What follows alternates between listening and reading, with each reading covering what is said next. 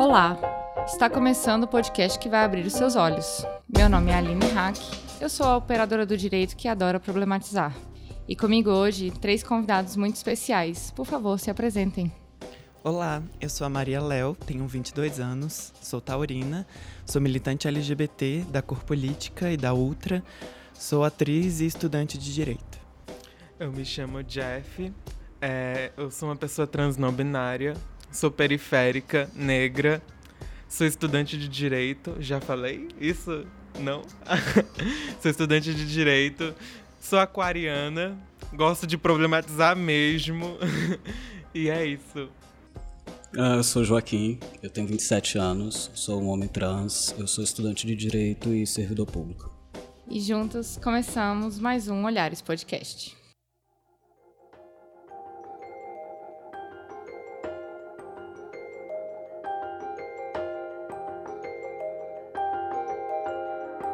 Aqui começamos o episódio número 16 do Olhares, que nós vamos falar um pouco sobre identidade e transexualidade. E para a gente começar a falar de transexualidade, eu acho muito importante a gente partindo do conceito de gênero. Apesar da gente ter falado um pouquinho de gênero no episódio número 3, é, eu gostaria de saber para vocês o que, que é gênero e como ele é construído na identidade dos indivíduos. Gênero, eu acredito que seja uma construção ao qual é, nós vamos aferir a outras pessoas um determinado comportamento, uma determinada performance.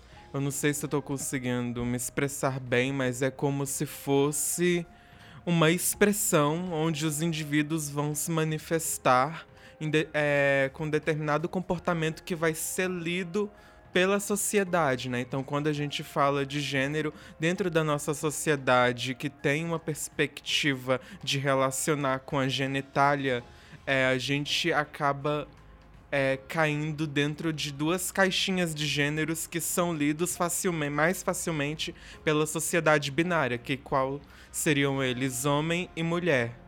Então, dentro dessa perspectiva, é, gênero seria então a, a ligação com a genitália. Só que a gente, dentro de uma perspectiva mais queer, a gente trabalha a ideia de gênero enquanto construção. Então, não necessariamente existiriam somente esses dois gêneros, homem e mulher.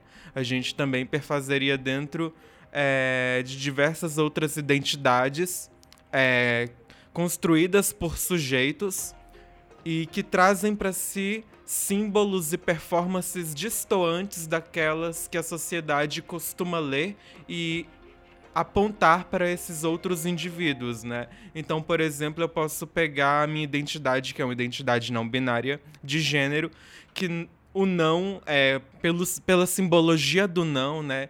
É, posteriormente ao binário seria a negação do binário. Basicamente é isso, mas a não binariedade de gênero seria um, um termo guarda-chuva que abarcam diversos tipos de gênero, diversas outras formas é, de se expressar o gênero.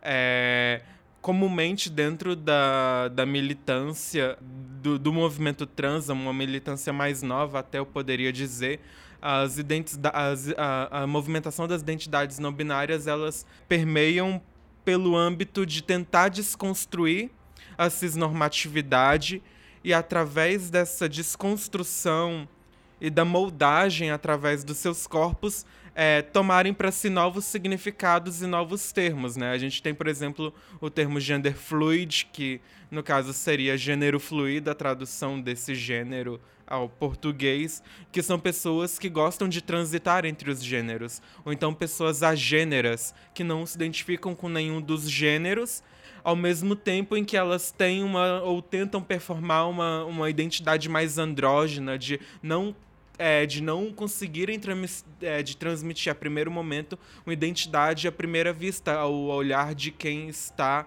é, vendo aquela pessoa, né? Então tem muito dessa questão de construir a própria identidade, de construir a própria performance.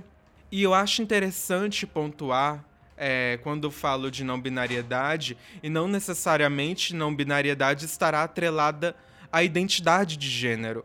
Então, pessoas cisgêneras, e eu vou explicar posteriormente o que é o termo cis, dentro da perspectiva de gênero da não binariedade e dentro da perspectiva não binária de uma forma mais ampla, a gente pode encontrar pessoas cisgêneras que se enquadram dentro de uma não binariedade por essa dificuldade de leitura dentro da própria perspectiva dela vivenciar o gênero consigo mesma.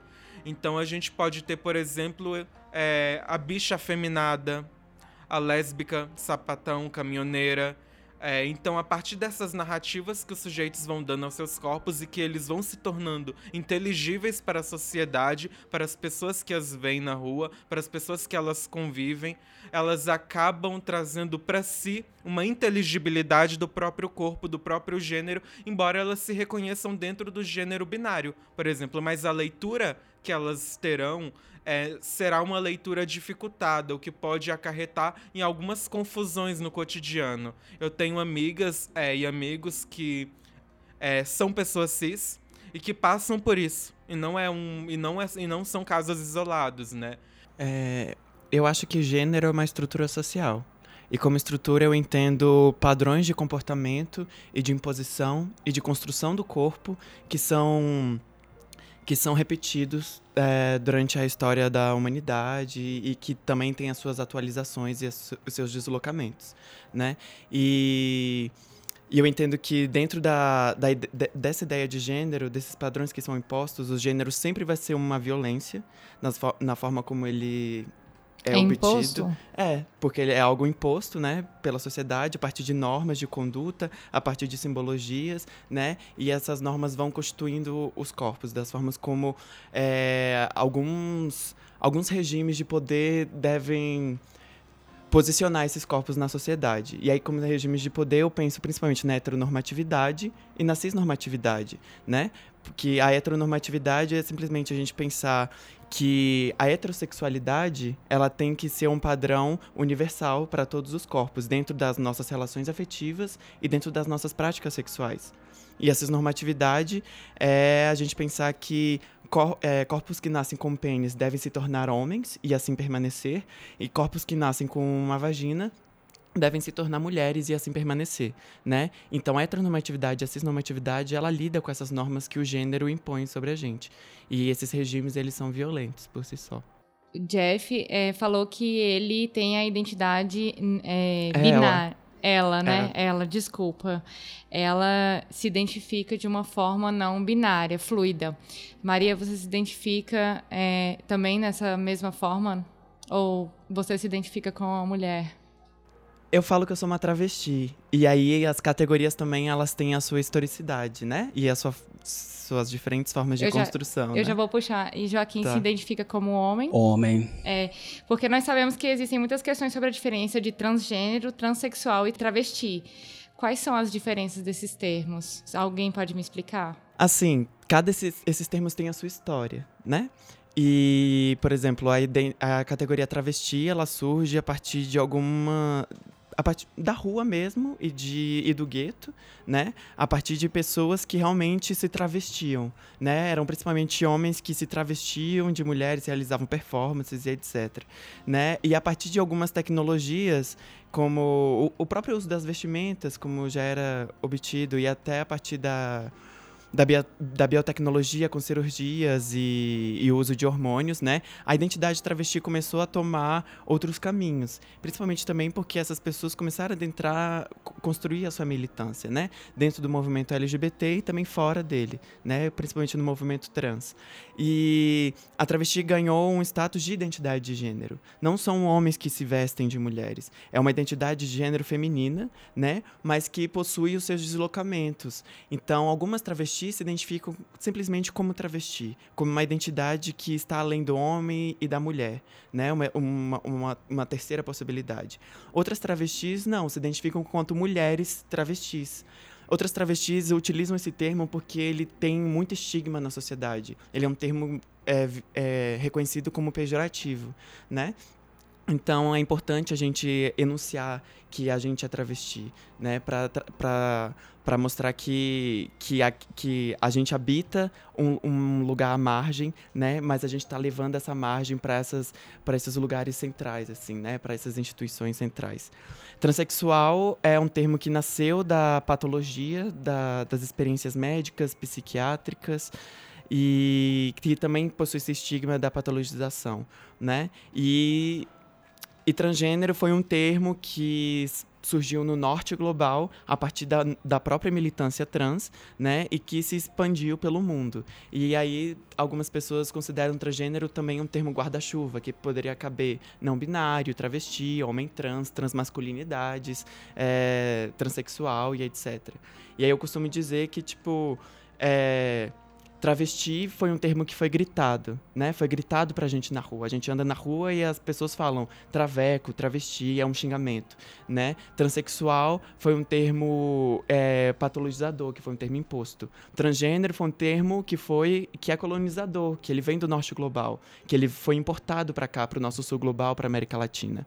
E a, e a partir de tudo isso, de toda essa história, a gente teve a necessidade de criar o termo cisgênero né, por uma questão de sobrevivência, de mostrar que aquele outro que não é nós, aquele outro que não é trans, não é o normal, não é o verdadeiro, não é o corpo habitável, o corpo saudável. Ele também tem o seu lugar político no mundo, né, que, que é o de negação, que é o de outro que não é o nós.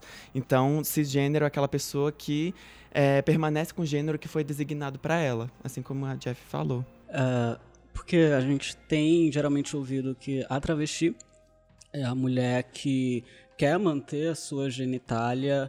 Uh, na verdade, ela não seria a mulher trans, né? É a travesti que não quer retirar o seu pênis e a mulher trans é a que quer fazer a cirurgia, mesmo que ela não consiga, mas ela quer.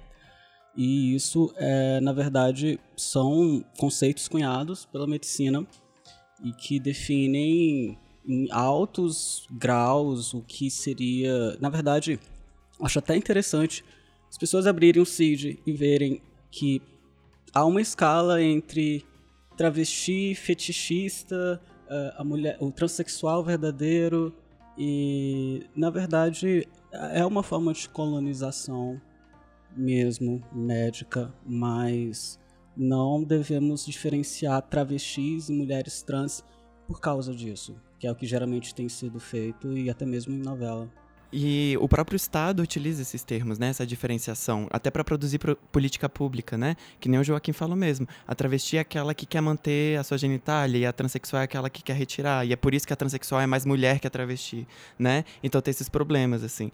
E hoje em dia, na, nos, nos nossos, nas nossas redes sociais que a gente cria mesmo, no nosso espaço de militância, de convívio e de afeto, a gente vê que a autoidentificação é o mais importante mesmo, né? Existem travestis que fizeram procedimentos cirúrgicos, existem mulheres trans que não fizeram e nem querem fazer, né? Então isso, a identidade não depende realmente da genitália justamente é, como a Maria falou, uma questão de política pública que o Estado usa esses termos bem, bem médicos mesmo. A gente tem resolução recente do, do Conselho de Segurança Nacional Penitenciário, algo assim, que prevê a alocação de mulheres travestis presidiárias em presídios masculinos, porque elas ainda teriam a sua genitália, e elas ficariam numa ala LGBT. E mulheres trans que fizeram a cirurgia, elas poderiam ficar nos presídios femininos. E homens trans também ficariam nos presídios femininos. Realmente só há uma separação mesmo por genital. Isso é, é um, um, problema de política pública. Vocês acham que essa questão é, da identificação do corpo com o psicológico, ela briga muito, assim? Porque é igual vocês me falaram, existem pessoas trans que elas querem manter a genitália dela, mas você acha que existe em, em muitas pessoas essa briga do psicológico com o próprio corpo?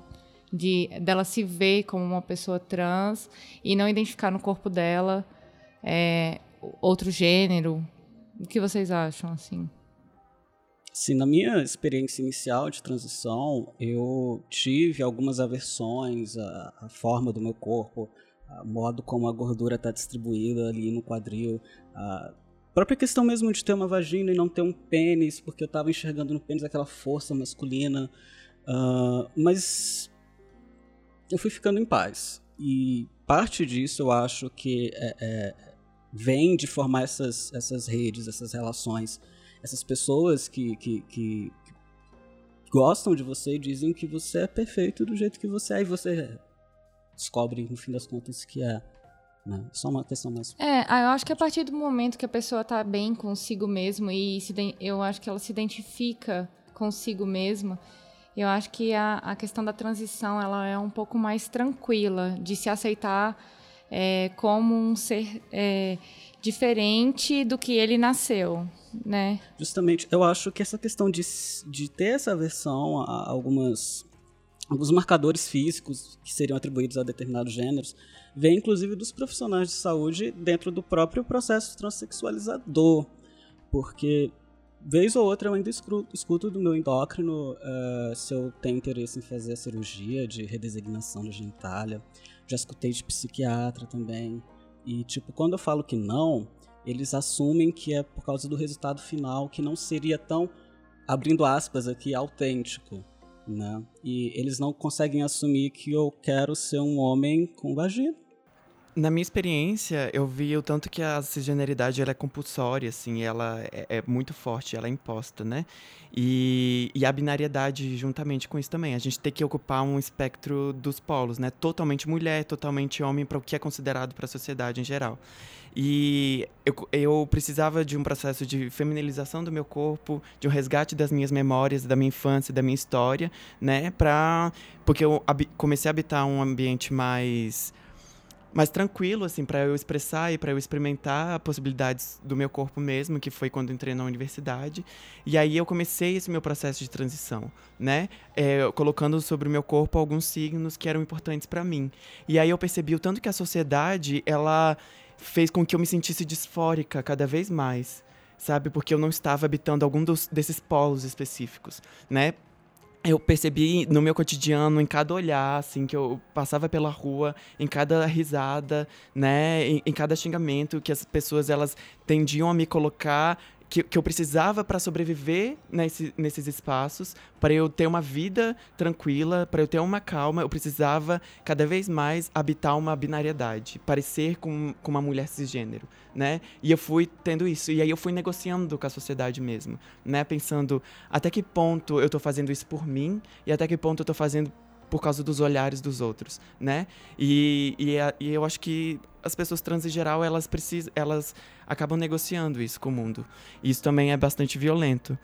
E, e é por isso que hoje em dia, assim, eu, eu, eu, eu entendo que as pessoas me veem enquanto uma mulher, né? E às vezes como uma mulher trans, e eu também tive a experiência das pessoas me entenderem quanto travesti, quanto uma bicha. Então tudo isso faz parte da minha vida, né? Então, mas hoje o que eu escolho para mim enquanto identidade é é travesti, porque eu não na, na, minha, na minha perspectiva interna, assim, eu não me vejo enquanto uma mulher. E por mais que eu pareça uma mulher, eu não me vejo enquanto uma mulher. E eu também não me vejo enquanto homem. E eu, eu sou uma travesti. É, é só isso. E eu vejo a potência desse termo, assim, para mim e para minha história. A gente comentou no, no episódio sobre a sexualidade das perguntas inapropriadas. O que vocês acham que seriam perguntas inapropriadas é, para os trans?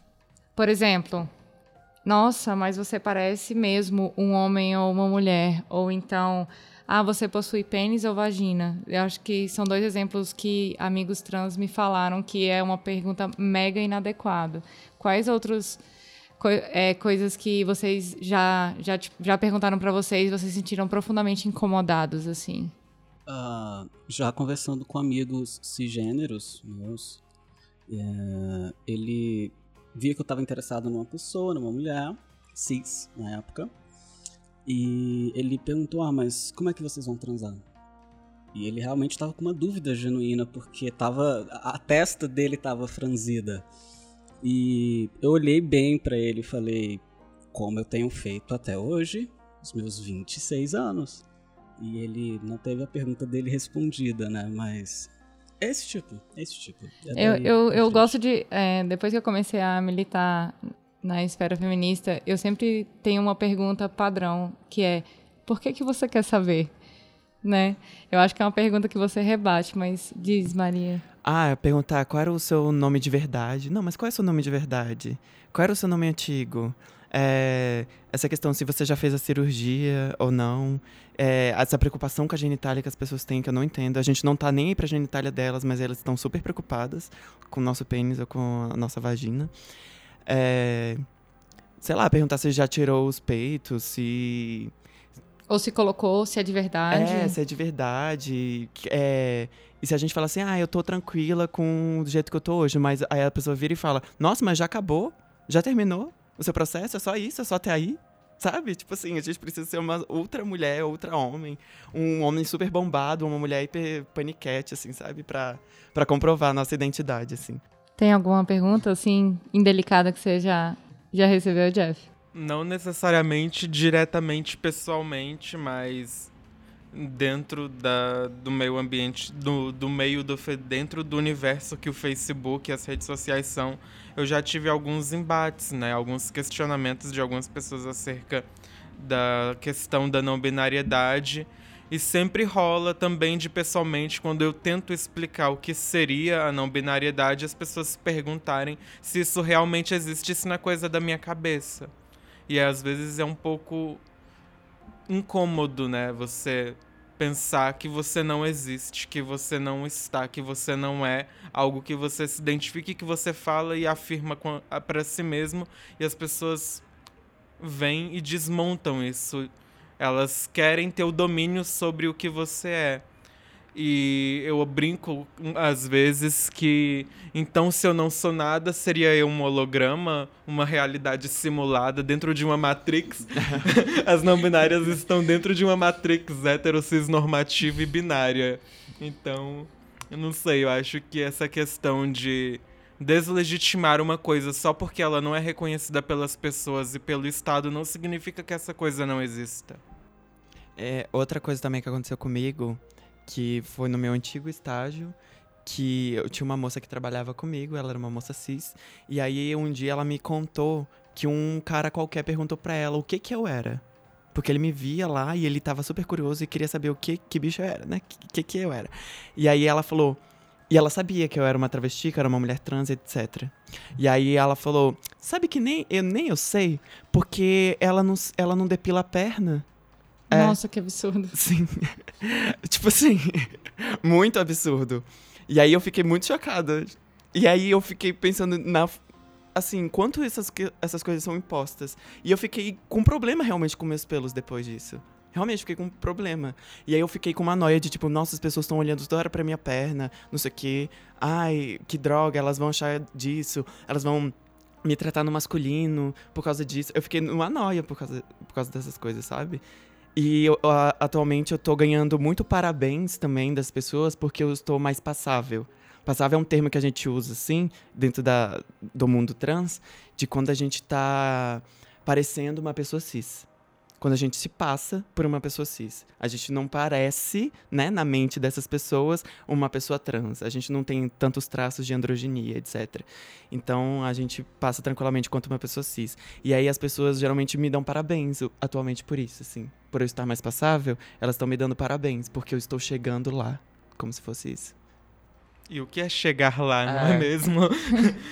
Não, eu fico imaginando assim, porque é, essa questão do chegar lá é, é uma questão bem heteronormativa mesmo, né? Tipo, você tem que realmente se parecer com uma mulher e ter aquelas definições do que uma mulher é e você tem que se parecer com um homem e ter aquelas definições e para Jeff é bem fluido.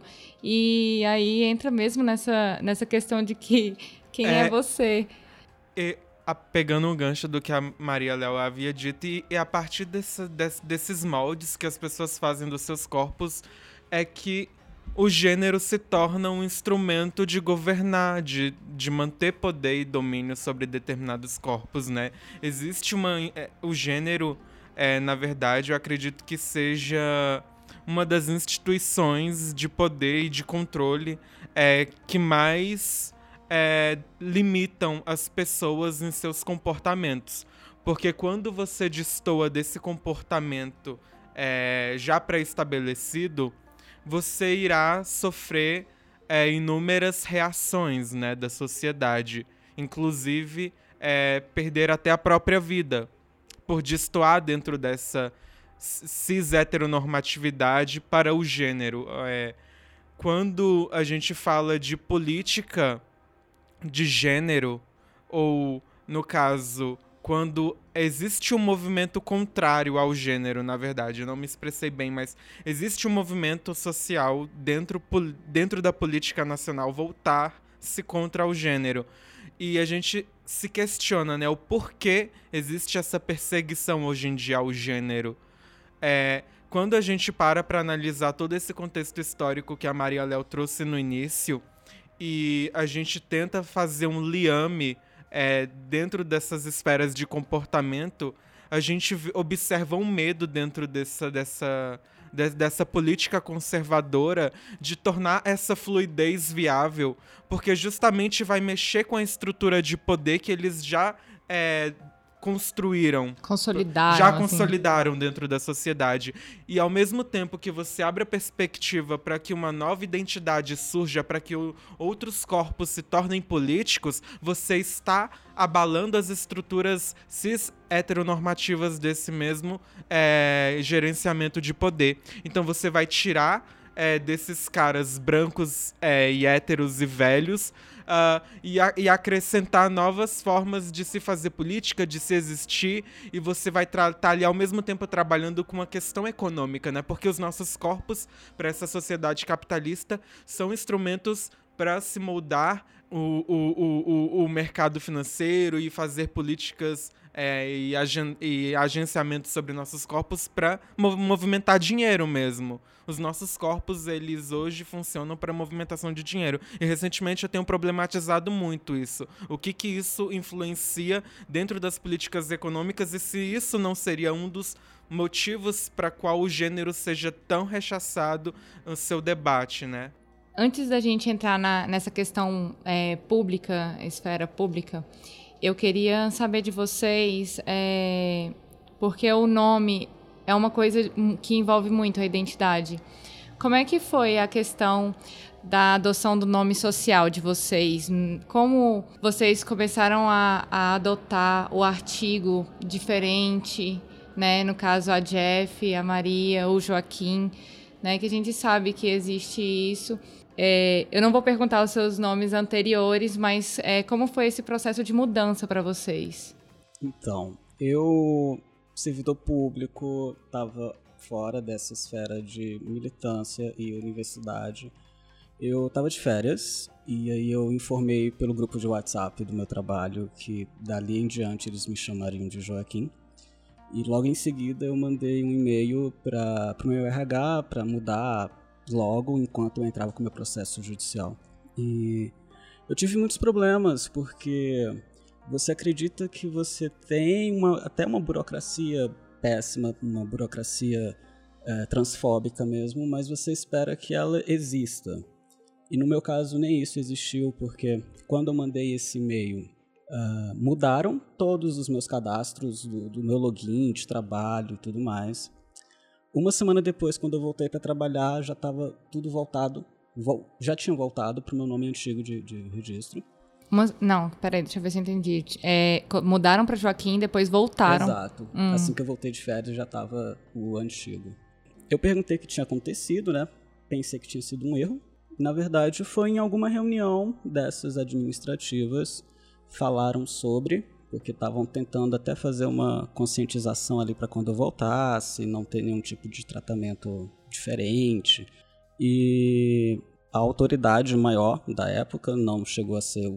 É, a autoridade maior, disse que aquilo não existia, não poderia existir lá e que o cadastro não seria feito daquele jeito. Que se eu quisesse, eu entraria com um processo judicial, mas o, o órgão ele não ia tratar dessas coisas. Então, ninguém conseguia me explicar o que tinha acontecido, porque na verdade não teve nenhum caminho para isso, né? Paralelamente, na faculdade eu consegui, com muitos problemas também. Uh, só para abrir um parênteses aqui, eu acho a política de nome social uma coisa terrível. Eu acho uma, uma gambiarra social. A gente tem processos judiciais que se arrastam aqui em Brasília, que é extremamente rápido, por um ano, um ano e meio, e por questões estúpidas burocráticas mesmo, questão de papel. O nome social, ele não deveria se fazer presente se a gente tivesse, por exemplo, uma legislação de identidade de gênero. Né? A gente tem países próximos aqui, como o Uruguai, em que um processo desses não passa de um mês. Né? Você não precisa ficar o tempo todo se explicando. Você chega e se explica na faculdade, se explica em qualquer órgão público, você vai na Receita Federal tratar de imposto de renda, você tem que se explicar. Uh, voltando. O meu processo durou, na verdade, um ano e meio. Ele transitou em julgado faz um ano agora. Foi de gênero e de, de nome, então a minha certidão de nascimento está como gênero masculino também. Foi um processo extremamente tenso, uh, você tem que lidar com o Ministério Público. O Ministério Público é uma instituição, uh, eu vou ser muito carinhoso aqui, muito difícil, muito difícil. Durante a minha audiência de, de instrução, uh, a promotora olhou para mim e disse que eu nunca ia ser um homem. Fez garantir, você sabe, né, que você nunca vai ser um homem como os homens. E eu tive que pagar uma perícia porque eu não entrei pela defensoria, porque eu não, não, na época eu não precisei. E aí eu precisei pagar uma perícia de 3 mil reais para um perito me entrevistar por 20 minutos. Foi um perito psiquiatra é, ou psicólogo? Um psiquiatra. Eu já, e olha que eu instruí esse processo com laudos de psiquiatras, psicólogos, mas eram particulares. E aí o juiz. Chega a ser até uma violência é, um, um juiz ou um promotor exigir uma perícia de psiquiatra, eu acho. É obrigatório. É, porque eu acho assim, tudo bem, um, um psicólogo, eu acho que até, até vai, né? Porque ele, ele trata de comportamento social de uma forma mais ampla, eu acho, mas o psiquiatra ele trata como doença como às vezes, né? doença. né? E não é doença. Inclusive, durante essa perícia, essa, essa entrevista. Gente, se eu estiver falando besteira, vocês podem falar, tá? Tipo, não concordo com você, Aline, eu acho que não podia ter nada disso. Tipo. Uhum. não, ideia é, realmente, não precisava. Uhum. Mas, falando da, dessa entrevista que eu tive com, com o psiquiatra, é, eu fiquei o tempo todo hiper vigilante, porque eu sabia que ele estava ali tempo todo na cabeça dele com mil códigos de doença. E aí eu sei exatamente, eu sei exatamente o que ele quer ouvir. Ele quer ouvir que eu detesto a minha vagina. Ele quer ouvir que eu não consigo ter prazer sexual algum com a minha genitália. Ele quer ouvir que eu estou juntando dinheiro para fazer cirurgia. Ele quer ouvir que eu, desde os meus 5 anos de idade, eu olhei e tive nojo do meu corpo. Ele quer ouvir isso e eu falei tudo isso. Eu falei, eu segui um roteiro perfeito Perdi meus 3 mil reais, mas aí ele fez um laudo de duas páginas, meu processo andou. Tô conseguindo viver uma vida melhor agora, né? Eu fiz o que eu tive que fazer. Que é uma violência enorme, né? Você ter que se desidentificar para você conseguir algo para você se identificar na sociedade. Exato. E é surreal e tipo todos nós que eventualmente vamos passar por algum processo de, de mudança de nome, é, a gente descobre o outro lado. Depois que a gente consegue, a gente percebe que não está nada integrado e a gente vive numa bagunça de banco de dados. Então até hoje eu tô com a minha CNH aqui com o meu nome de registro antigo e toda vez que a cada três meses eu preciso trocar algum documento e aí é, é, é, é ruim, você leva a sentença, você explica, você fica suando frio e todo dia é uma instituição diferente, incrível, não acaba. É, com, comigo é, é, realmente isso que o Joaquim falou. A cada instituição que a gente entra, a gente tem que ver se lá funciona a política do nome social. Já que a gente não tem uma legislação que trata disso e que facilite a nossa mudança do nome. Que entenda o, o que a gente é, a nossa demanda, o que é a transgeneridade, né? Na Argentina existe um, um, a possibilidade das pessoas irem ao cartório e mudarem o sexo e o nome não precisa entrar na justiça, né? E aqui no Brasil, o Jean Willis e a Erika Cocai, eles fizeram um projeto de lei que chama Lei João Neri, que é em referência a um homem trans muito importante na história do nosso movimento, que que é praticamente uma cópia dessa política da Argentina, assim, e que a gente precisa implementar ela.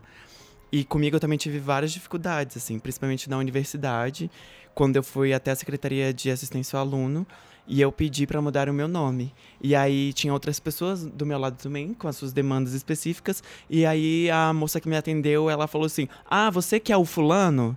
Ela falou bem alto meu nome. Aí eu falei, é, no caso agora eu vou ser a fulana, né? Eu vou ser a Maria. Aí ela, ah, tá. Aí ela foi e mudou. Então, assim, é nenhum preparo que essas pessoas têm, nenhum cuidado que elas têm. Acho que elas nem sabem que a gente é, por que, que a gente tá mudando o nosso nome, entendeu? Então a gente precisa realmente romper com essa, a, a cisgeneridade que, que existe nesses lugares, assim, né? Que impedem da gente acessar e permanecer neles. E um outro problema que eu tive na universidade, atualmente, com a questão do nome, foi porque esses sistemas realmente não são integrados, que nem o Joaquim falou, e na chamada tá lá Maria Léo, o professor me chama por Maria Léo, nas provas eu escrevo Maria Léo, ele me dá o um nome, ele, me, ele vê que aquela pessoa que está na sala é a Maria Léo, né? Então ela existe ali na frente dele, só que na hora dele dar a nota no final do semestre, no, no sistema tá o meu nome de registro. E ele vê lá que o fulano não foi nenhuma vez na aula, que o fulano não fez prova. E aí ele vai lá e dá zero. Só que esse fulano sou eu, na verdade. E a Maria Léo não existe no sistema, que é um sistema, realmente, né? É, é isso. É, esse trocadilho que a gente inventa. E aí, e, e aí, eu, no final do semestre, eu recebi de duas disciplinas zero, por causa disso. Então, a universidade ela não consegue se comunicar entre si. Ela não consegue pegar o nosso nome de registro e afundar no último sistema que existe lá. Não, você entendeu? vê que, que o problema do Joaquim é a gente pensando num, num contexto bem mais amplo, né? Tá pensando no, no, de, no departamento de trânsito, tá pensando no, na Receita Federal. E você, não, dentro da universidade que é Sim. uma única instituição, assim. Sim, e aí a gente vê no, nosso emprego, a gente vê em todos os lugares que a gente entra, tem esse problema. Vai numa recepção qualquer, numa reunião qualquer, de um órgão qualquer, qualquer a, eu não tenho ainda meus documentos mudados, eu ainda não entrei na justiça para isso, e aí eu vou e apresento meu nome, a pessoa às vezes me chama por um nome super alto, e ela vê que na frente dela tem uma figura diferente ao que corresponde àquele nome, né? E assim, eu vejo que isso não é impossível das pessoas perguntarem, das pessoas entenderem o que é a transgeneridade, da gente começar, da gente ter esse impulso mesmo de informar as pessoas cada vez mais que essas pessoas existem e que estão do lado dela, porque eu já acessei um banco uma vez e outra vez eu fui atendida num, num, num hospital e as pessoas que me atenderam, elas perguntaram. Elas viram que o meu nome estava diferente e elas perguntaram: Você já tem um nome social? Como você quer ser chamada? Essas pessoas me perguntaram, porque essas pessoas, elas já sabiam que eram isso, né? O que, o que era transgeneridade e, e o que são as demandas dessas pessoas, né? Então, falta essa sensibilidade falta essa sensibilidade e essa capacitação, né? A gente, quanto militante dentro da cor política e dentro de diversas organizações, a gente vem conversando e pedindo espaço para esses funcionários, né? Para a gente conseguir dar essa capacitação para eles. E esse é outro problema. Para a gente tentar mudar o nosso nome, a gente tem que entrar na justiça, a gente tem que brigar com o juiz, com o promotor e como essas instituições de poder que vigiam o nosso gênero, elas se relacionam, e elas se comunicam, né? A medicina, a psicologia, a psiquiatria e, e o direito, né? Elas se comunicam e elas estão lá vigiando o nosso gênero para ver se a elas gente adentra... Elas se comunicam, mas não se comunicam, né? É, e não se comunicam com a gente. Elas se comunicam entre si, elas têm a perspectiva cisnormativa e heteronormativa delas sobre o que é gênero, né? Sobre o que é uma pessoa, o que é um homem, o que é uma mulher de verdade, e elas é, vomitam isso em cima da gente. E a gente é obrigado a engolir. E aí a gente precisa de um laudo psicológico, a gente precisa de um laudo de endócrino, a gente precisa de um laudo de psiquiatra para a gente conseguir mudar o nosso nome, o nosso gênero. E, e como eu disse anteriormente, o que seria essencial não é precisar de, nem, de ninguém falando o que a gente é. A gente fala por si mesmo, a gente tem uma autodeterminação sobre o nosso gênero. E a gente não precisava disso. Uma amiga recente, recente minha, ela tá com esse processo ainda na justiça e o promotor pediu para ela que nem pediu para o Joaquim também, de um laudo específico do Ministério Público, sendo que ela já tinha um laudo dela. E aí ele fez ela é, permear outro é, parâmetro de burocracia, etc., de atraso com esses e documentos. E a gente sabe que essas pessoas, às vezes, elas não têm nem a, a capacidade para pagar, né? A capacidade não, a possibilidade financeira para custar, Sim. custear esses, esses gastos, né? Exatamente. Porque, é igual o Joaquim falou, ele pagou 3 mil reais por uma perícia que seria desnecessária, porque quando se entra com com esse processo, já são exigidos tantos documentos e tantos laudos que foi um gasto a mais, né? Uhum. Então, o acesso à justiça é muito elitista, né? E aí, por isso que a gente vê o tanto de morte que tem de travestis, né? Que, é, que a gente vê toda hora na mídia, né? Que são pessoas que, às vezes, são jogadas na, mar na marginalidade e ocupam uma posição de trabalho sexual, né? E elas são mortas e aí, na hora que sai na mídia, sai lá ou travesti, né, com um artigo errado, não reconhecendo a identidade feminina daquelas pessoas e sempre colocando o nome de registro delas, né, esquecendo totalmente a história delas, toda a, a materialidade daquele corpo ali, né, toda a comunicação que aquele corpo traz, esquecendo tudo, sobre aquele corpo e colocando simplesmente o que a cisnormatividade diz que é o certo, né? Porque essas pessoas às vezes elas não conseguem acessar a justiça e fazer todo esse trâmite que algumas pessoas trans de classe média e que tem algum tipo de recurso financeiro consegue acessar. Você quer falar alguma coisa, Jeff? Você, na questão de, de como ser chamado? Chamada. Chamada. Aí, gente, eu vou. É, eu vou dar altas ratas aqui hoje. Eu vou corrigir, não tem problema. Não tem problema. é, então, eu ainda não alterei meu nome. Eu acho que talvez eu seja a única pessoa trans não binária que criou um sobrenome social. é, mas brincadeiras à parte, ainda não alterei meu nome de registro perante o judiciário. Uh, e eu entro nessa dicotomia, né? Se eu devo alterar o meu nome, porque ainda não consigo um diálogo muito bem lá em casa. É, eu sou de uma família bastante humilde e tal, eu tenho muitos problemas familiares. E eu nunca encontrei uma possibilidade de, de, conseguir dialogar. E como eu dependo da casa da minha mãe, como eu dependo que ela continue a permitir que eu tenha os acessos que eu tenho hoje, de ter uma moradia, enfim, é... e agora eu vou sair do estágio, eu não vou ter condição de me bancar mais, né? Então quem vai pagar a conta de água e de luz da minha parte vai ser minha mãe. Aí então a gente às vezes encontra alguns limites para conseguir sobreviver com o básico. Então a gente também, como a Mariela falou, a gente tem que dialogar com diversas instituições, inclusive com a instituição familiar. Porque muitas pessoas trans acabam sendo expulsas de casa justamente pela sua identidade. A minha mãe, por mais que ela ainda me aceite é, porque ela me lê como uma bicha e, enfim, não que eu te veja problema também com essa leitura, mas eu não sei se ela, por exemplo, me aceitaria se eu fosse, por exemplo, uma travesti. Porque mudam-se, né? A, a, a forma do discurso corporal que eu irei me expressar. Então, para ela, eu seria um outro tipo de pessoa que não aquela pessoa que ela conheceu quando era criança, que viu crescer. Então, é muito difícil trabalhar quando a gente encontra é, essa dependência financeira da, dos nossos familiares. E também a questão da carreira, né? Eu falei que eu faço direito, eu vejo muito medo é, de não conseguir empregabilidade, porque empregabilidade é uma outra questão que perfaz o ambiente de quem é uma de, das pessoas trans em geral. É, e ainda mais em área jurídica, né? Que você vai estar perante o Poder Judiciário, como aqui já foi exposto, que vários juízes, é, para conceder uma, é, uma decisão de alteração de nome, eles tratam de forma patológica. Eu fico imaginando se porventura a minha identidade feminina se adentrar dentro de um ambiente jurídico, será que eu conseguiria ganhar causa e eu não perderia a causa do meu cliente pelo simples fato da minha expressão de gênero naquele ambiente, então colocar em risco a segurança do meu cliente, no caso, quanto a minha própria segurança é, profissional.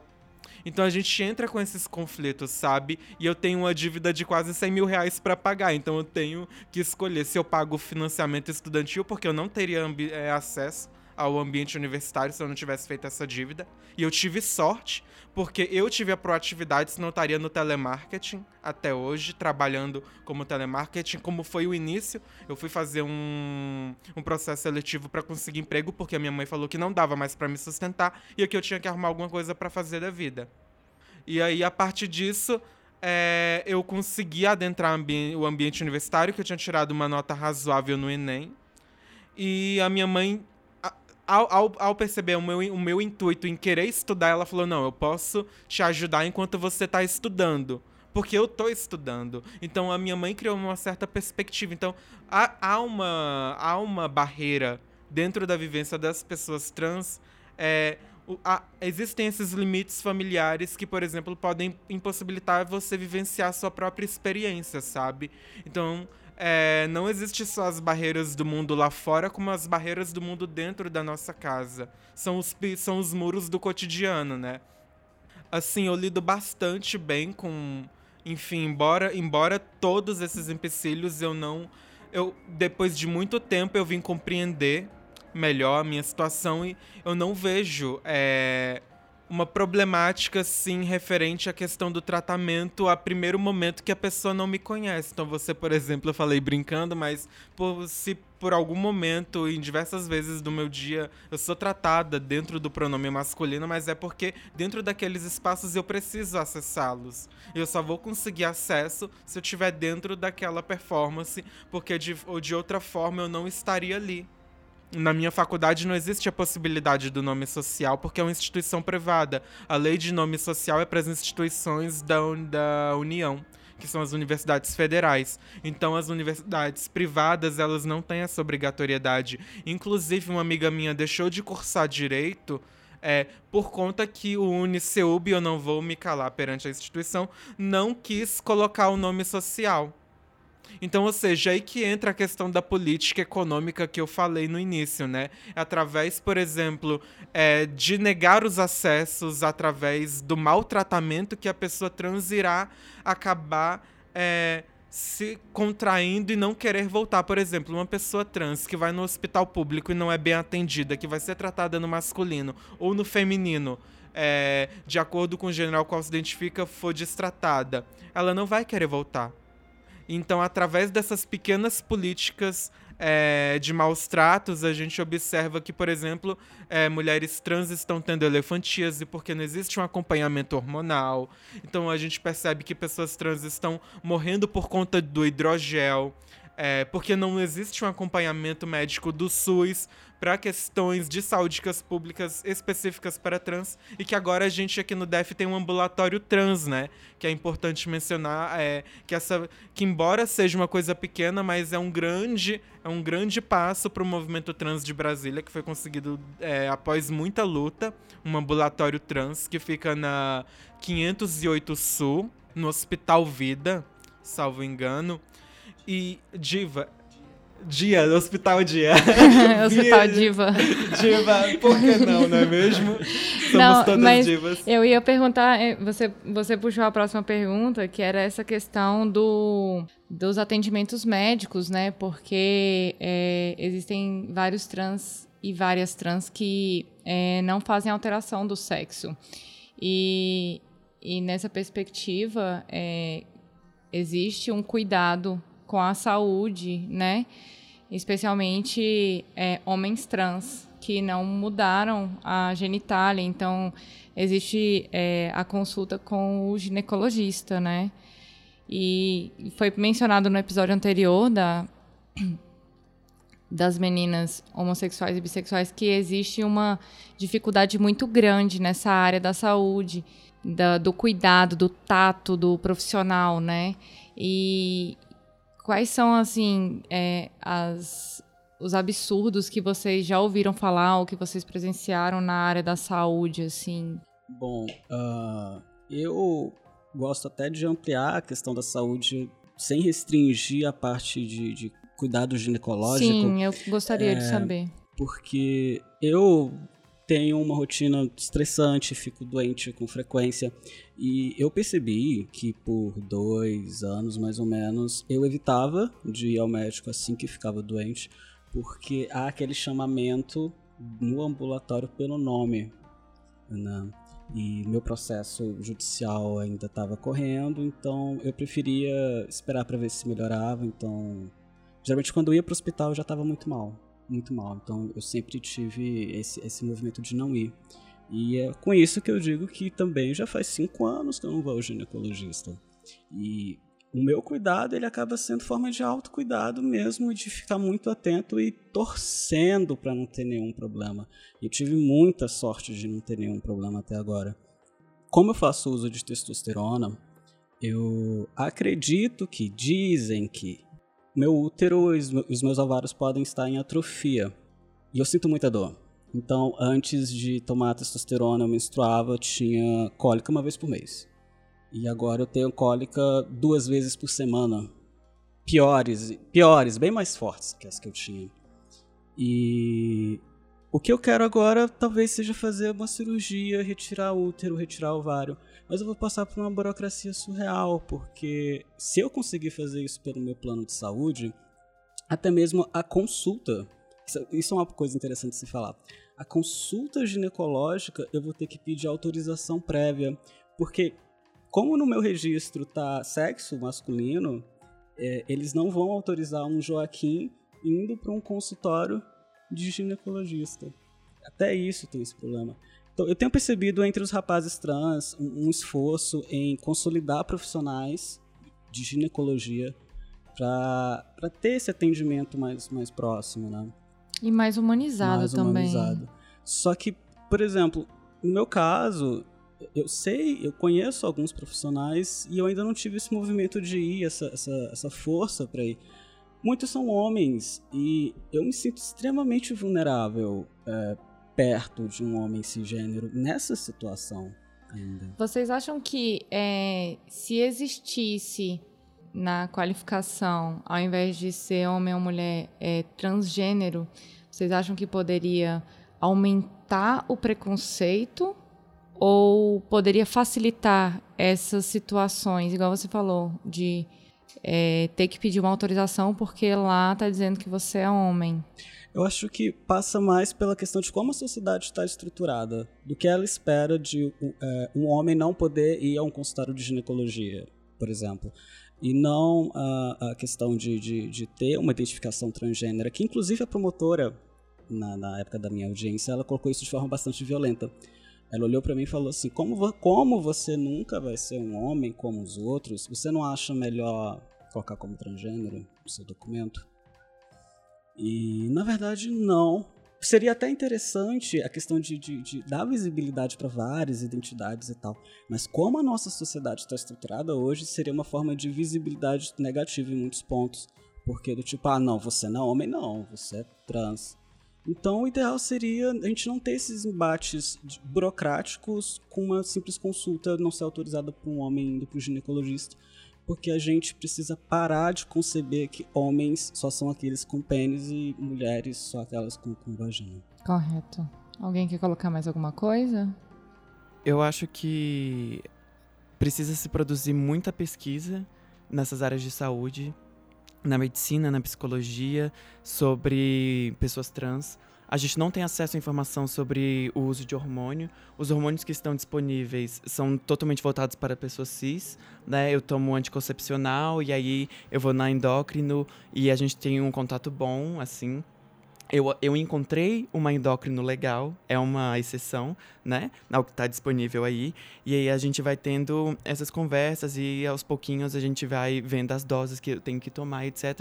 Mas isso não é a realidade das pessoas trans, né? É muito comum criar essas redes e uma indicando para outra os hormônios que que, que são possíveis dessas pessoas irem usando e etc. E o perigo da automedicação. E o perigo né? da automedicação, e é por isso que né, a Jeff falou, dá risco de elefantíase, de trombose, né? E, e também do sistema econômico que eu me preocupo muito e que mulheres trans e travestis estão colocadas. E como isso tem muito a ver com a produção do nosso corpo, né? Da, da produção desse corpo enquanto mulher. Porque, por exemplo, a maioria das mulheres trans e travestis no Brasil estão na prostituição. 90% de nós estamos na prostituição prostituição. É, eu ia puxar aqui a pergunta da fetichização e prostituição. Pois é, e aí existe uma, é, existe uma demanda por esses corpos, né? E uma rapidez para que esses corpos eles se tornem realmente aquelas mulheres que vão ser desejadas, né? E que vão ser consumidas.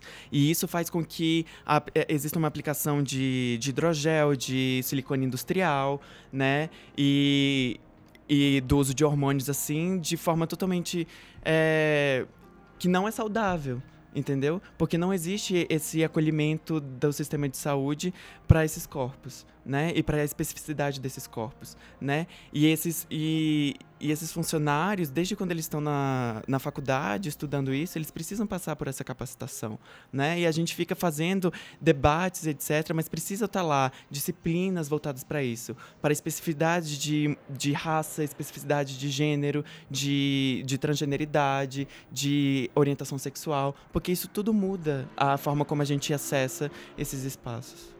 Pode dizer, Jeff pegando um gancho, mais uma vez, do que a minha amiga Maria Léo falou. É, e também tem muitos profissionais que se recusam a fazer um tratamento mais digno. Então, mesmo aqueles que têm acesso à informação acabam por mero capricho transfóbico de reproduzir a violência porque eles sabem que podem reproduzir a violência. Eles não é, se sentem acanhados porque existe toda uma instituição médica que vai legitimar que eles cometam essa violência. Quando a Maria Léo falou do, da questão de construção do próprio corpo, né? Que existe né, uma necessidade de fazer essas mudanças, mas é, eu lembro que uma amiga, não sei se foi a própria Maria Léo que havia dito uma vez para mim, mas essa construção do corpo, a, a, a disforia não é das pessoas, não é necessariamente algo é, oriundo das pessoas trans. A disforia é provocada por pessoas cisgêneras da sociedade que impõem um comportamento mais feminino ou mais masculino para determinadas pessoas. Então, a gente observa, observa que nesse discurso, nessa linha de raciocínio de que mulher é quem tem vagina, de homem é quem tem pênis, por exemplo, eu pego o exemplo da minha mãe de criação, que é uma mulher cisgênera que teve que retirar o útero e os ovários. E dentro desse discurso, ela deixou de ser mulher por ela não ter mais úteros e ovários? Então, a partir dessa perspectiva de construção do gênero da genitália, a gente observa que existe uma falha argumentativa de, por exemplo, homens cisgêneros que têm o pênis de decapitado por alguma eventualidade. Eles irão deixar de ser homens? Ou irão deixar de ter um pênis? Ou minha mãe deixou apenas de ter um útero e uma vagina? Então são problematizações que o discurso médico falha ao, ao classificar a transgeneridade como uma é, disforia de gênero, né? Como tá no CID, é, para tratar das questões da, da, das identidades trans. Mas enfim, eu só queria contribuir com isso porque dentro da convivência médica eu nunca tive a oportunidade de poder me firmar como uma pessoa não binária, porque não existe política pública nem para pessoas trans direito, muito menos existiria para pessoas não binárias, né? Mas na questão hormonal, por exemplo, existem pessoas não binárias que fazem hormonização. Eu inicialmente eu quis tentar fazer hormonização porque eu tenho muito problema com pelo. Eu tenho muito pelo, eu detesto pelo.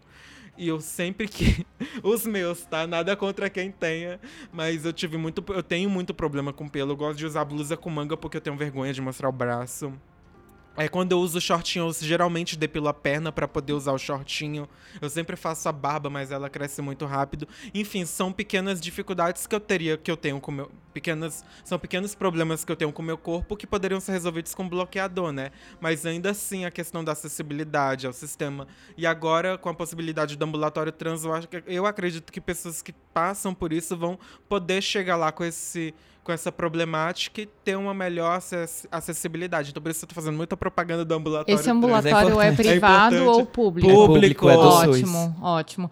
É, não, eu queria pegar esse gancho do que a Jeff falou, de a partir do momento que você é, começa a assumir uma identidade diferente da que você nasceu, se você acha é, que é possível e ou pertinente selecionar o que, que você quer daquela identidade para você. Por exemplo, é, nós sabemos que é muito mais comum é, homens serem machistas do que mulheres, e a partir do momento que eu me identifico como homem, é, eu não quero isso, isso e isso que dizem dos homens. Ou a partir do momento que eu me identifico como mulher, eu não quero é, esses atributos. Ou, na situação da Jeff, é, eu, com o gênero fluido, eu simplesmente é, afasto de mim essas, essas, esses pontos, porque a gente, igual a gente está falando desde o episódio passado, e nesse episódio também, da heteronormatividade. E aí é, pressupõe-se uma normatividade, a gente sabe que é uma coisa que a gente está tentando desconstruir reiteradamente e, e se vocês, se vocês é, veem que é possível fazer isso? Então, eu não vejo, assim, não é regra você ser, por exemplo, um homem trans e não ser machista. Não, eu acho mas, que a sociedade é, é machista, né? Exato. Mas, assim, homens trans estão é, inseridos nesse grupo que é mais fácil você verificar a rejeição dessas masculinidades tóxicas.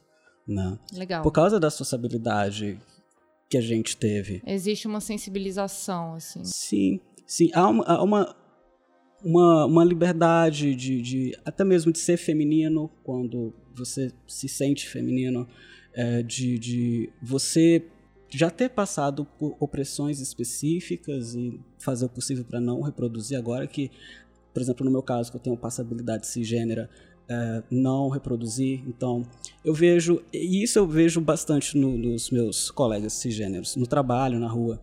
Muitas vezes eles não querem virar o olho para ver a bunda de uma mulher que passou. Porque eles não estão eróticos 100% do tempo. Mas quando eles me veem, eles me enxergam como um homem cisgênero também, eles querem mostrar que eles estão ali olhando a bunda dela. Então, várias vezes eu tô, pass eu tô passando, tô vendo um cara, e aí, tipo, ele simplesmente me viu e aí olhou pra bunda dela, querendo talvez buscar uma espécie de identificação do tipo, ó, oh, essa aí é gostosa, tá vendo? Amigo. Só que aí você acredita que é, se identificando como homem, você tem um papel é, importante para desconstruir essas masculinidades assim de outros homens? Eu acredito homens? que todos temos e eu tomo isso como uma missão. Né? A minha missão hoje é tornar o ambiente em que eu tô menos desagradável possível. Então, é, eu sempre me coloco como homem trans para tudo que eu vou falar. Às vezes fica até chato, mas é, eu faço eu isso acho mesmo. importante. E sempre que eu tô inserido ali nessas, nessas, nesses espaços em que eu vejo que muita gente já até esqueceu da minha trajetória de vida, estão acostumadas que elas estão de, de me ver assim, e colegas de trabalho que começam a falar coisas buscando uma identificação do tipo, ah, mulher é muito difícil na TPM, né? Insuportável, cara. Aí eu fico olhando assim do tipo, você acha que realmente tem a ver com isso ou a relação de vocês é absurda em vários níveis? Tipo, ou você é absurdo em vários níveis. Então, é, é o que eu faço. Entendi. Mais alguém quer falar? Dessa questão de, ah, eu não, não quero esses conceitos para perto de mim. É, eu acredito que é um pouco que o Joaquim falou e que você também mencionou. A sociedade toda é machista, né? A violência, ela não deixa de estar presente apenas pelo fato de você pertencer a uma minoria social e minoria política, no caso, né? Porque quando a gente pega a questão dos negros, nós somos maioria, porém politicamente a gente não é representado. Por exemplo, quando a gente fala da violência machista, questão simbólica, é, pela inserção e pela culturalização que a gente esteve imergido durante muito tempo na nossa infância, na nossa criação da adolescência, é, dentro do ambiente escolar, enfim, são contatos de uma vida praticamente toda, né? Que só temos é, noção de que aquilo é violento depois de já adultos e quando a gente tem o acesso de que aquilo é violento. Quando você tem noção do, da, da, violência que você sofre, identificação da não, violência. Não, não necessariamente isso, mas, por exemplo, se a gente pega para analisar um cara negro periférico que tá numa balada, de boa, só que ele vai e beija a mina força. Naquele, na, na criação que ele. E eu não tô passando pano na violência que ele fez contra a mina. Só que naquela perspectiva que ele tem da criação dele, aquilo não foi violento. É o que. Entendi. É, é como se fosse uma barreira que apenas quem tem os acessos e quem tem compreensão do que é violento consegue classificar. Mas é claro que existem algumas violências que são mais perceptíveis pelo rechaço social e pela é, e pelo olhar que os outros têm. Então, por exemplo, se um determinado ambiente, um outro cara fizer essa mesma coisa e esse ambiente tiver uma, um, uma, uma maior compreensão de que aquilo é, é um ato violento, então aquele ato violento será rechaçado é o que eu, é o que eu questiono, sabe? No caso, por exemplo, da travesti Dandara que foi espancada na rua. As, a luz do dia, janelas e portas de casas abertas e o porquê que as pessoas não se mobilizaram para impedir que ela deixasse de ser agredida com uma tora de madeira, em uma situação completamente torturante. Sabe, as pessoas têm compreensão que a agressão com tora de madeira é errado. E é, um, e é uma agressão, uma lesão corporal gravíssima, né? Em detrimento da cena que a gente pode acompanhar no vídeo. Quem não conhece, o caso da Andara ocorreu no Ceará. Uma travesti foi espancada durante a luz do dia e os populares estavam assistindo e nada faziam no decorrer das agressões. E esses tipos de legitimação que ocorrem em determinados locais e que permitem que esse tipo de, de violência ocorra tem muito a ver com a desumanização, que no caso desumanização não. É, é a, naturalização. A, a naturalização da violência e também por considerar que aqueles corpos não são dignos de vida, não são dignos de, de viverem, de, de, de existirem, e por isso a violência vai ser permissiva. É, a gente até falou um episódio sobre violência e os diversos tipos de violência, e o tanto que a gente muitas vezes não percebe a violência praticada. Porque a violência, de fato, ela não é. Ela aí, nesse caso, ela não foi só uma violência física ela foi uma violência psicológica, ela foi uma violência cultural, porque é, todo, tem todo aquele tem todo aquele contexto, né, que, que a partir do a momento é que a, a, partir do momento que as pessoas se omitem de fazer algo, aquilo ali também é uma violência, né? E para você, Maria? Eu acho que assim, é muito menos no âmbito individual e mais no âmbito social, de tipo, é difícil a gente falar que a gente vai escolher as coisas nesse processo de transição, né? Eu acho que é, é, realmente esse processo de negociação que a gente tem com o mundo de fora, com o mundo exterior, que é totalmente cisgênero, né? Que a gente vai tentando fazer as coisas para para pro melhor, pro melhor pro melhor do nosso corpo, pro melhor do nosso subjetivo, que é o melhor para nós, mas ao mesmo tempo a sociedade vai jogando várias coisas que elas acham necessárias para a gente se constituir. Que é o que você falou de ser passável, né? É, de ser passável, não, e etc.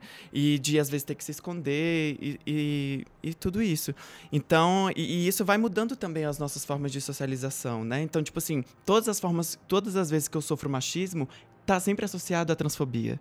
Sempre. E todas as vezes que eu sofro a transfobia, está sempre associado ao machismo também, de certa forma, né? De, de como aquelas pessoas estão me vendo. Porque eu não posso desassociar a, a mulher que eu me torno todo dia com a travesti também que está aqui comigo, entendeu? Não tem como desassociar essas coisas. Então, as violências que eu sofro, elas também são muito próximas umas das outras. E é difícil eu falar. Eu não, de, no início da minha transição, eu não pensava em tomar hormônio. Eu pensava, eu acho que eu não quero tomar hormônio. Mas hoje em dia eu falo, nossa, eu preciso do hormônio. Entendeu? Para muitas coisas. Que nem a Jeff estava falando, para eu conseguir me manter em diversos lugares.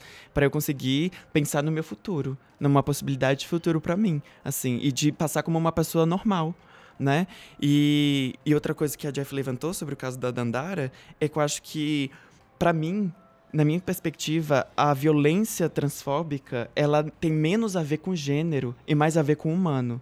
Porque as normas de gênero, que nem a gente estava falando no início, elas constituem quem nós somos. A gente olha para uma pessoa e a gente identifica aquela pessoa enquanto homem, enquanto uma mulher. Mas quando aquela pessoa, ela perde esses signos e ela se torna uma, uma ela, ela não tem signos de masculinidade e feminilidade suficientes, ela perde também o status dela enquanto pessoa, enquanto humana. E isso faz com que ela possa com que seja possível ela sofrer violências na sociedade, entendeu? Então acho que a violência transfóbica ela tem mais a ver com a desumanização das pessoas do que a ver do que realmente uma violência de gênero. Assim, tem a ver com a violência de gênero, mas é muito mais sobre um processo de desumanização mesmo, de retirada da possibilidade de existência e da possibilidade de, de, de ser um corpo é, habitável dentro desse mundo, entendeu? Só pegando esse mesmo exemplo, e o que me sensibilizou no caso da Andara, que isso foi ano passado, é, em verdade, que eu havia comentado ontem, é, ontem com, os, com, as minhas, com as minhas colegas e colegas de, de turma é, em uma aula. É, foi em uma aula, amiga? Acho que foi. De um caso que eu experienciei em Samambaia, né? Já que a roda, a, o debate aqui também envolve, envolve vivências, eu acredito que eu possa contribuir com isso.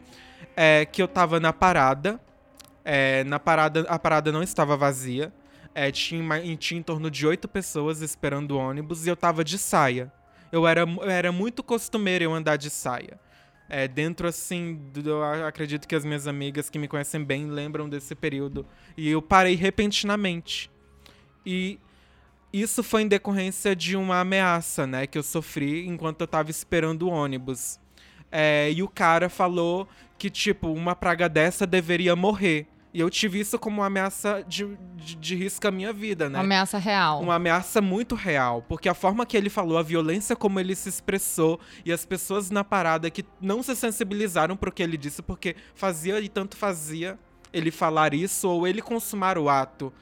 Porque era ali uma, uma, uma, pessoa estranha que, enfim, estaria distante da vida deles, heterossexnormativa, né? O meu corpo, embora também periférico que nem os deles, eram, era distante, não era a mesma coisa. Então, eu acredito que a violência surge quando também não existe uma compreensão do outro, é, na perspectiva de que ele, como a Maria Léo bem mencionou também, é um ser digno é, de existência e de vida, e também porque esse outro está afastado da sua perspectiva do que é moral e do que é ético de ser. Eu, isso me puxa para a última pergunta. A gente sabe que o Brasil é o país que mais mata trans. E aí eu pergunto: esse medo existe dentro de vocês? Com muito. certeza. Eu, todo dia que eu saio de casa, eu me sinto uma pessoa muito vulnerável, mesmo de shortinho curto, porque ainda assim mexem comigo, só que não mexem tanto quanto eu andava de saia.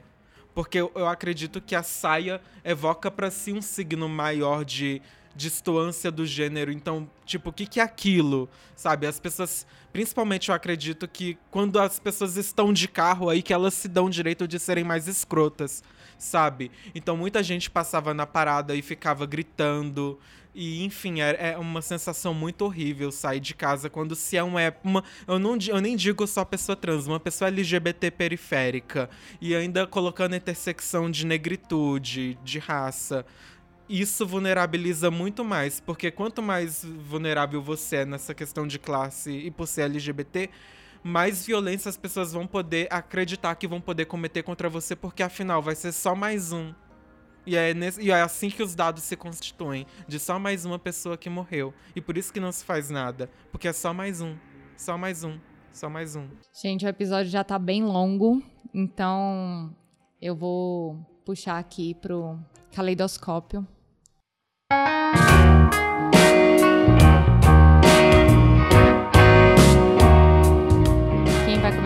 indicações? Maria Léo. É, então, eu vou indicar três organizações. Duas eu participo e outra eu acho muito importante a atuação dela. É a Cor Política, coletiva LGBT daqui do Distrito Federal. A Ultra, União Libertária de Travestis e Mulheres Transsexuais do Distrito Federal. E as Mães pela Diversidade né, que é um grupo de mães e também tem alguns pais que acolhem e que também são militantes da causa LGBT e é um grupo super importante e que faz diversas atuações aqui em Brasília. Esses coletivos têm página no Facebook, né? Sim, os três têm páginas no Facebook, tem textos, tem a gente pode encontrar atuações políticas deles também. É, outra coisa que eu quero indicar é o livro Nós Trans, Escrevivências de Resistência, em que tem relatos de mais de 45 pessoas trans é, do Brasil inteiro. E é um trabalho super importante para mostrar um pouco das nossas vivências e das nossas experiências. Jeff? É, eu vou indicar o livro Orientações sobre Identidade de Gênero, Conceitos e Termos, da Jaqueline Gomes de Jesus, que é uma psicóloga, professora do Instituto Federal do Rio de Janeiro. Ela é formada, ela tem doutorado em psicologia é, pela UNB, salvo engano, ela é maravilhosa, então ela traz conceitos bastante pertinentes é, relacionados à seara do gênero. Também quero indicar o, o web documentário Martírio de Dandara, que pode ser encontrado no YouTube, que narra o caso da Dandara, né? Ele trabalha o caso da Dandara a partir da perspectiva da mãe dela e dos moradores que viram a cena. É, e, enfim, Uh, também queria indicar assim, o filme Cloud Atlas, porque ele traz a questão do subjugamento do, da, das questões humanas. É um filme. É, é, cienti como que é o nome daquele gênero? Ficção, científica. Ficção científica. Muito bom. Eu gosto bastante, dá para pensar bastante a, a sociedade é, e as violências, né? Uh, quem tem um olhar mais perspicaz. E eu queria é, citar também, indicar também o livro da Judith Butler, é, Quadros de Guerra, que é traduzido na língua brasileira, no português. E, enfim, é um livro muito bom que trata a questão da vida e da sua precariedade, um conceito que a gente trouxe bastante aqui. Obrigada. Joaquim, qual a sua indicação? Eu indico o livro da Mara Moira, E Se Eu Fosse Puta. Eu, é um livro ótimo, tranquilo de ler. É, ela relata a experiência que ela teve na prostituição. Ela é travesti. E eu acho muito bacana para você ver a, a carência, a, a, falta de afeto que atinge a, a mulher travesti. Né? É um livro muito importante. E eu também queria indicar o canal no YouTube da Rosa Luz. Ela é rapper, travesti, negra, do Distrito Federal. O Barraco da Rosa, nome do canal. É bom.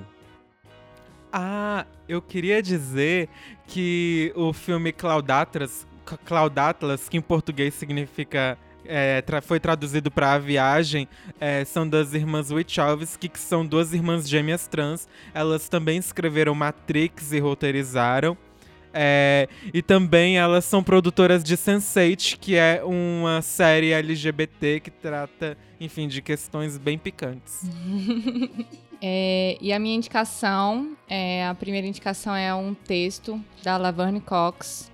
Ela é uma atriz transgênero, né, que fez Orange is the New Black. O nome do texto é Sou Eu uma Mulher e ela discute essa questão da identificação dela como mulher. Eu vou indicar também um curta que se chama Sapatos de Aristeu. Ele tá no YouTube, é, é muito bacana para a gente ver essa questão da identificação da pessoa pela sociedade, né? E, por último, eu queria indicar o documentário Laerte, que eu assisti ontem, que fala da, desse processo de de identificação de gênero da cartunista Laerte, a trajetória que ela passou na desconstrução da identidade cisgênero para transgênero. Eu acho, acho interessante conferir, tá no, na Netflix. E aí nós queremos agradecer as meninas aqui e ao Joaquim pela presença, pela experiência que vocês trouxeram pra gente. É uma forma da gente sensibilizar eu, eu, eu, particularmente fiquei muito tocada com, a, com, as histórias que vocês trouxeram.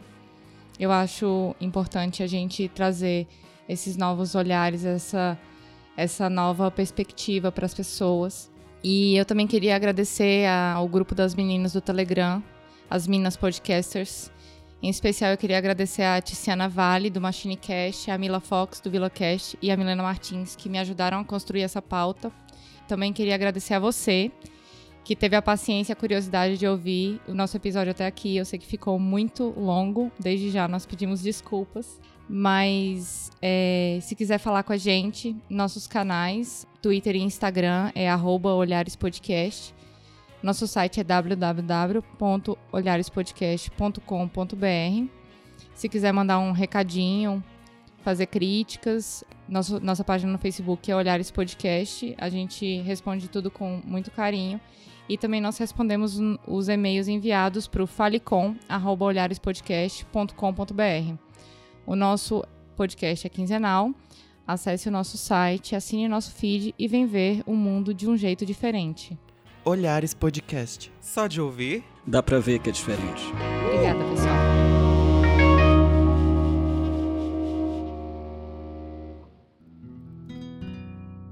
Podcast é uma produção Caleidoscópio Digital.